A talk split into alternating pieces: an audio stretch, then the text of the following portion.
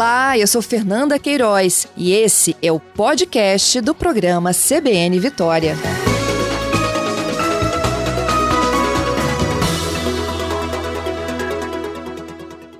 Doutora Ludmila, bom dia, seja bem-vinda aqui ao CBN Vitória.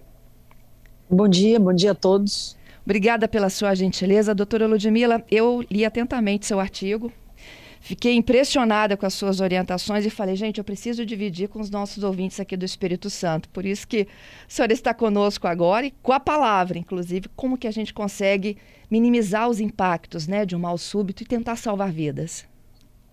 Te agradeço muito o interesse pelo artigo e pelo tema e aproveito essa oportunidade de falar com todos os nossos ouvintes sobre este problema que realmente é um problema de saúde pública, é desafiador o controle, a prevenção e a redução da mortalidade pelas doenças cardiovasculares. É, nós devemos lembrar que, felizmente, hoje a expectativa de vida do brasileiro aumentou e nos últimos anos nós tivemos uma modificação relevante no perfil das doenças que mais resultam em óbito.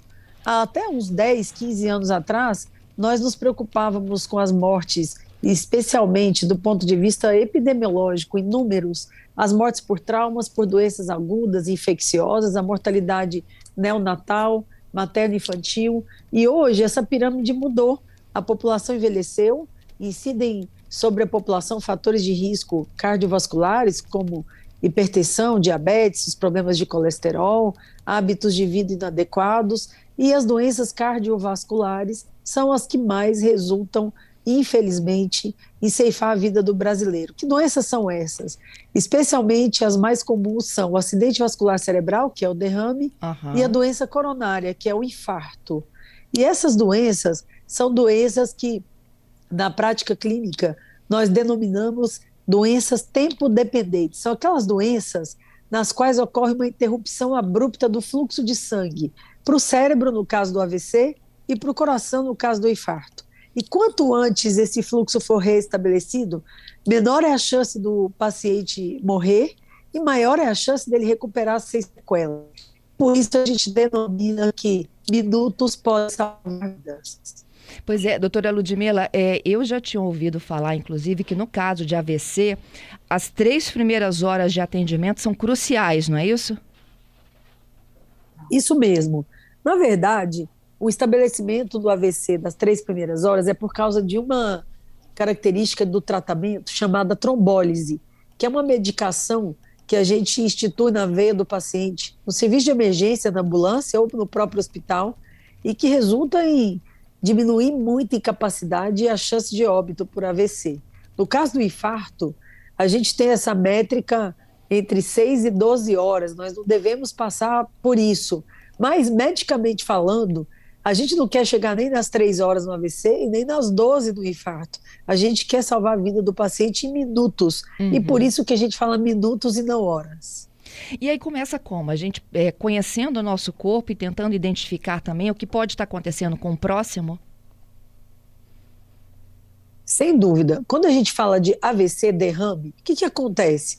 Abruptamente, o fluxo de sangue e oxigênio para alguma área do cérebro é interrompido por um coágulo ou uma gordura, ou um trombo, e naquele momento, aquela área ficando sem fluxo de sangue, de oxigênio, essa área vai falhar. Então, quais são né, as funções primordiais que o, o, sistema neurovascular vai deixar de fazer e que vai gerar algum sinal ou sintoma? Que sinais e sintomas são esses? Perda de força, fraqueza súbita, dificuldade na fala, dificuldade na compreensão, tontura, dor de cabeça forte, esses são sinais ou sintomas que podem ser sugestivos de derrame cerebral. Ah, e se não for? Se não for, não tem problema, o indivíduo é atendido e é liberado. Mas se for, e se nós deixarmos de atender, deixarmos de socorrer, o paciente pode perder a chance de ter a sua vida salva ou de ter uma vida sem sequelas. No caso do AVC, esses são os principais sinais e sintomas. No caso do infarto, Nessa interrupção de sangue é, para o músculo cardíaco, o paciente pode ter dor no peito, falta de ar, sudorese, náusea, especialmente depois de um esforço físico, isso é o mais comum. uma dor em aperto no peito, que é como se o indivíduo estivesse sendo pressionado, especialmente do lado esquerdo. Ele pode também ter vômitos, ele pode ter mal-estar, ele pode ter uma dor que a gente fala assim, no início do estômago, bem entre o tórax e o abdômen. Tudo isso pode ser sugestivo de um infarto agudo do miocárdio. Na uhum. presença desses sinais ou sintomas, se o indivíduo está consciente, ele vai pedir ajuda, procurar assistência médica e algum familiar ou vai levá-lo à emergência mais próxima, ou, num caso mais grave, onde o indivíduo está realmente com uma sequela grave aguda, ou, no caso, uma redução ou perda do nível de consciência, aí realmente esse transporte tem que ser feito por meio de uma ambulância, um serviço de emergência. Nós temos um serviço de emergência nacionalmente distribuído, que é o SAMU, por meio do ramal 192, ou, eventualmente, uma ambulância particular de algum serviço privado, de algum convênio, mas deveremos chamar imediatamente. Enquanto isso, a pessoa que está em casa com o paciente passando mal tem que estar ciente do que deve fazer com o paciente enquanto chega o socorro. Excelente. Bom, voltando aqui aos primeiros sintomas ali do infarto, né? É, todo mundo fala dessa dor no braço, um pouco de dormência. Geralmente é no esquerdo ou pode ocorrer em ambos os lados? mais frequente no esquerdo, porque o coração está no pré-córdio, que é o lado esquerdo do tórax, mas a dor pode irradiar, ou pode ser atípica, pode também estar do lado direito, mais tendendo a acontecer no braço. Então, qualquer dor do tórax tem que chamar atenção, que pode ser realmente uma doença da coronária, uma obstrução da artéria do coração, que poderá levar a um infarto. Doutora Ludmila, a gente costuma ignorar esses sintomas, tipo assim, ah, é uma lesão muscular, me pratiquei mal um exercício ontem, ou então quando é aquele aperto no peito, pode achar que é gases e deixar passar? Sem dúvida, e na maioria das vezes as mulheres negligenciam os sintomas por achar que doença cardíaca é doença de homem, o que já caiu por terra há muitos anos. Essa doença pode acontecer em qualquer faixa etária, em qualquer sexo. Então, dor realmente no tórax, perto do coração, ou que irradia para o braço, ou em queimação entre o tórax e abdômen, sinal de alerta é dado, paciente é observado e, na dúvida, procurar assistência médica. Uhum. E no caso do AVC, dá também essa dormência, a pessoa perde o sentido? O que, que acontece de primeiro ali para a gente descartar uma de outra? É, na verdade, o AVC, é, por interromper o fluxo de sangue para o cérebro, habitualmente ele vai atrapalhar ou vai resultar em comprometimento da força. Então, o indivíduo pode ter fraqueza, pode ter formigamento, pode ter uma tontura com dor de cabeça forte, pode de repente parar de falar ou perder a consciência. Esses são sinais e sintomas de alerta do AVC. Para quem está sentindo isso tudo, qual é o primeiro, primeiro passo? Para quem está sentindo um ou outro sintoma que pode levar a um infarto, um AVC um mal súbito, pega o telefone, pede socorro. Isso, primeira coisa, pedir socorro para quem estiver passando, estiver ao lado. Se não, se tiver consciente e tiver condições, ramal 192, telefone 192, chamar o SAMU ou realmente ligar para alguém próximo para ajudar. Uhum. E para quem está presenciando, o que, que a gente faz até para controlar o nervosismo né, do socorro?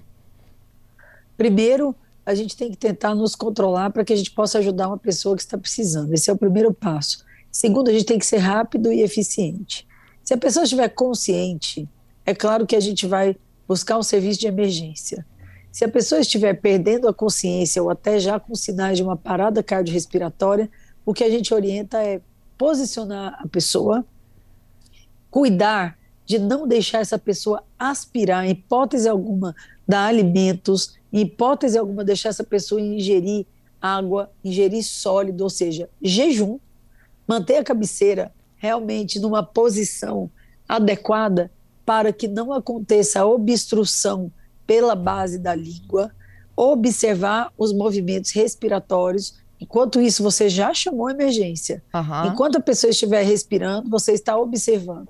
Se a pessoa parar de respirar ou realmente ficar inconsciente, é possível que ela já esteja em parada cardiorrespiratória. E aí o ideal é que a gente cada vez mais amplie o treinamento de toda a população, inclusive da população leiga, para massagem cardíaca. A massagem cardíaca é feita com a, uma mão sobre a outra, em cima do pré-córdio, do lado esquerdo do peito. A gente hoje recomenda massagem primordialmente. Tem muita gente que é treinado também para fazer a respiração boca a boca, e a cada ciclo de 30 massagens a gente faz duas respirações. Quem não é treinado, não há necessidade, e é realmente recomendado, então, o início da massagem cardíaca até que o serviço de emergência chegue. Qualquer um está apto a fazer uma massagem cardíaca dessa? Sim. É claro que esses treinamentos ocorrem hoje em vários serviços e instituições, e cada vez mais a gente deve treinar a nossa população para isso, mas qualquer pessoa estaria apta, esse é o suporte que a gente chama básico de vida. O avançado é feito pelo profissional da saúde e que realmente não deve estar treinado toda a população nesse aspecto, mas o suporte básico que é o posicionamento, chamar a emergência, pedir socorro e massagem cardíaca, isso deve ser ampliado para toda a população. Excelente. Eu vou voltar lá na tua dica, né, de, de botar esse paciente aí em condições que ele não aspire. Então, a posição ideal não é deitado, é? É, muitas vezes o paciente tem que ficar deitado, porque ele está parado, ele já tem uma parada cardiorrespiratória, ele não tem como ser posicionado diferente. Mas a gente pode colocar a cabeça de lado de forma a evitar a queda da língua sobre a boca. Então, isso evita muito com que haja aspiração ou obstrução da via aérea. Uhum. Uma outra coisa muito legal que a senhora mencionou é não dar nenhum tipo de comida nem líquido, né? Aquela famosa aguinha com açúcar para as pessoas acalmarem, né, doutora? Nada, nada, nada de líquido e nem de sólido, nenhuma, nenhum alimento. Isso realmente pode ser muito sério é, não só a aguinha com açúcar, como tem muita gente que pode achar que a pressão é baixa e dá sal na língua dessa pessoa, não é mesmo? Isso, não daremos nada.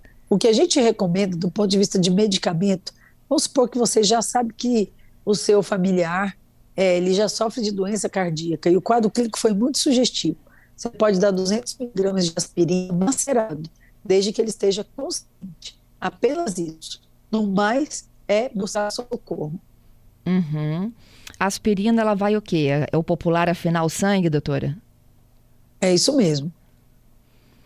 Na, assim, na, na medicina, o que, que é o afinar o sangue? Para a gente entender como é que o corpo funciona.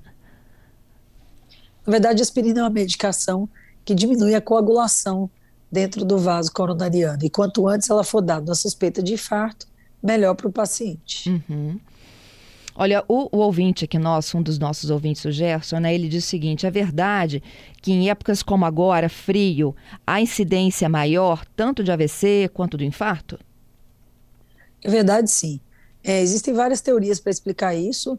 Uma delas é que o frio, né, a temperatura mais baixa, ela induz a constrição dos vasos sanguíneos e por isso chega menos fluxo de sangue e oxigênio para os tecidos. Mas a gente também tem que lembrar que nesses meses, nestas estações mais frias do ano, há uma ocorrência maior de viroses, como influenza, como Covid e outras. E essas viroses também aumentam a chance de doenças cardiovasculares. Entendido. Ó, oh, e aí eu queria chegar lá na massagem cardíaca, né? Foi onde a gente parou. Olha, eu, eu posicionei esse paciente que está se sentindo mal, deitado, mas eu coloquei a cabeça dele de lado para ele não aspirar, não é isso? Já acionei o SAMU e, o, e inicio então o procedimento de massagem cardíaca. Correto, doutora? Isso mesmo. Estou ajudando esse paciente? Claro, sem dúvida. E mantive a calma, porém estou agindo com rapidez. Tá. É, e aí, como que é essa massagem cardíaca? Para leigos aqui, olha, pessoas que estão nos ouvindo agora. A senhora disse que eu tenho que posicionar uma mão em cima da outra.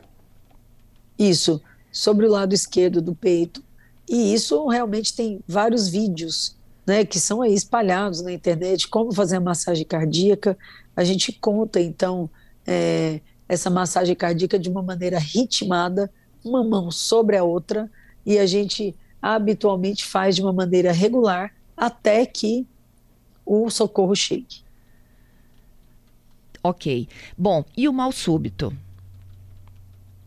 mal súbito é a parada cardíaca, não é? Então é nesse aspecto que a gente tem que iniciar a massagem e pedir o socorro. Uhum. É, isso pode acontecer, e eu estou falando aqui, né, de pessoas saudáveis, adultos, como idosos. É, eu não sei se a senhora viu esse final de semana, teve um, um registro no, nos portais de notícias de um vereador, atleta, foi fazer uma competição, ele é do Rio Grande do Sul, foi fazer uma competição no Nordeste e morreu nadando de mal súbito. É, a parada cardiorrespiratória ela pode acometer qualquer idade, desde a população pediátrica até os idosos. Normalmente, as doenças que mais resultam em mal súbito são as doenças cardiovasculares. Por isso a importância de, desde os primeiros anos de vida, a pessoa ter atendimento médico, ser examinado, ser buscar assistência médica na presença de sinais e sintomas de qualquer falha cardiovascular, mas as principais causas realmente são arritmia e doença coronária. Uhum. E no caso de um atleta, por exemplo, ele pode estar com tudo em dia e passar mal. É muito improvável. É, o paciente que tem check-up regular, que passa ao médico, que faz exames e é liberado para atividade física, normalmente esse paciente tem a detecção dessa doença. Então, esses casos de morte súbita repentinas, na imensa maioria das vezes, a pessoa não teve atendimento médico antes, ou realmente não foi submetida a uma análise detalhada de sua situação. Claro que muitas vezes passa-se batido por ser realmente algo muito minucioso ou muito discretamente perceptível, mas não é a maioria dos casos. Daí a importância de sempre ter uma assistência médica. Entendido. Doutora Ludmila, para finalizar, é o hospital mais próximo, o hospital que você deseja ou o hospital referência? É o hospital mais próximo, não há dúvida. Tempo é vida quando se fala de músculo cardíaco de tecido cerebral. É o ah, hospital mais próximo. É o mais próximo, mesmo que ele não seja referência naquele atendimento. Sem dúvida, até porque nem é uma escolha do paciente. O próprio serviço de emergência já está destinado e treinado para o mais próximo. Doutora Ludmila, quando a gente é, tem formação, até para cuidar melhor né, da gente do próximo, as coisas funcionam, né?